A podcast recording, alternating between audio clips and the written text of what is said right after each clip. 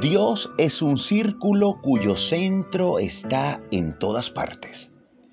Esto lo dijo el matemático y filósofo francés Blas Pascal. Dios es un círculo cuyo centro está en todas partes.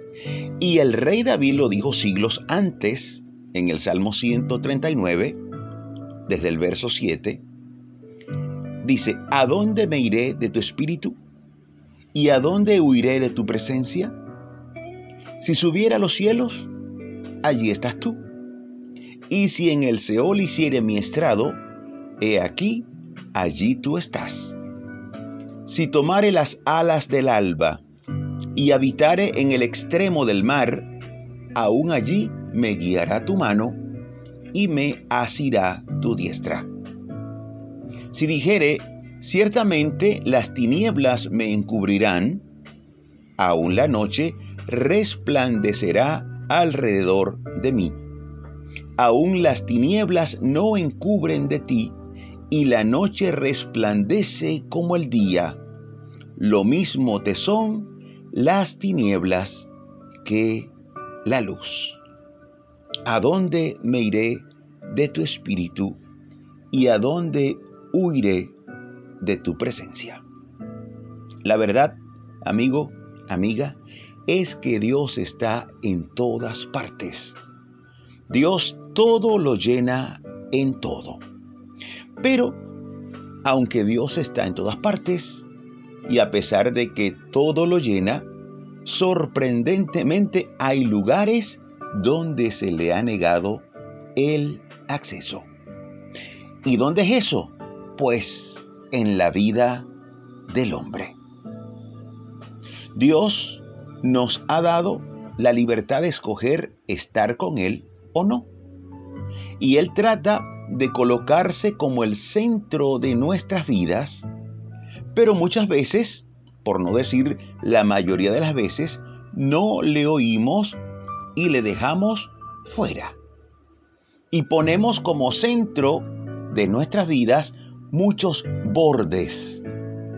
Y el verdadero centro, ese contrapeso perfecto, lo colocamos en el extremo más lejano y si es posible, se le coloca a Dios donde ni siquiera hay extremo.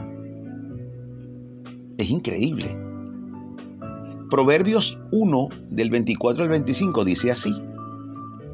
Por cuanto llamé, aquí está hablando Dios, dice, por cuanto llamé y no quisisteis oír, extendí mi mano y no hubo quien atendiese sino que desechasteis todo consejo mío y mi reprensión no quisisteis.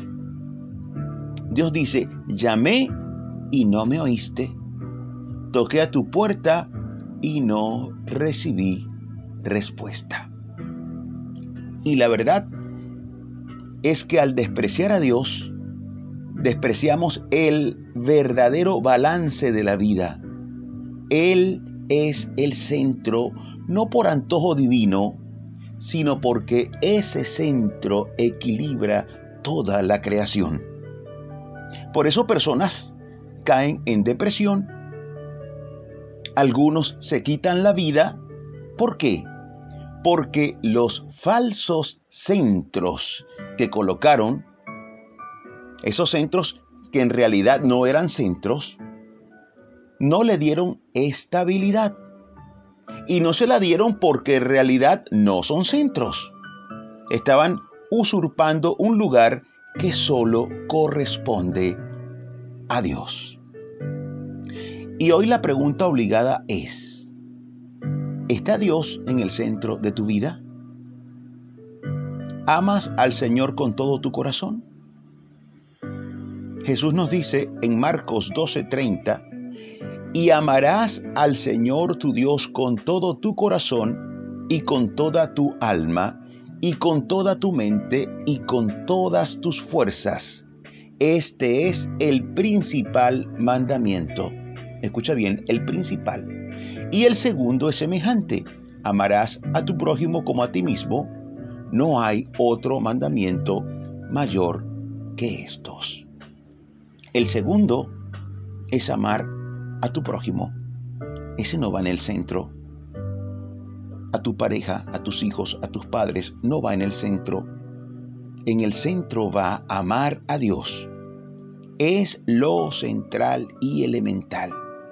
Si amas otras cosas o personas o a personas más que a Dios, estarás colocando como centro, estarás colocando como centro a esos bordes tan valiosos que podrían romperse por ocupar un centro que de ninguna manera les corresponde y que además no están diseñados para soportar tal peso.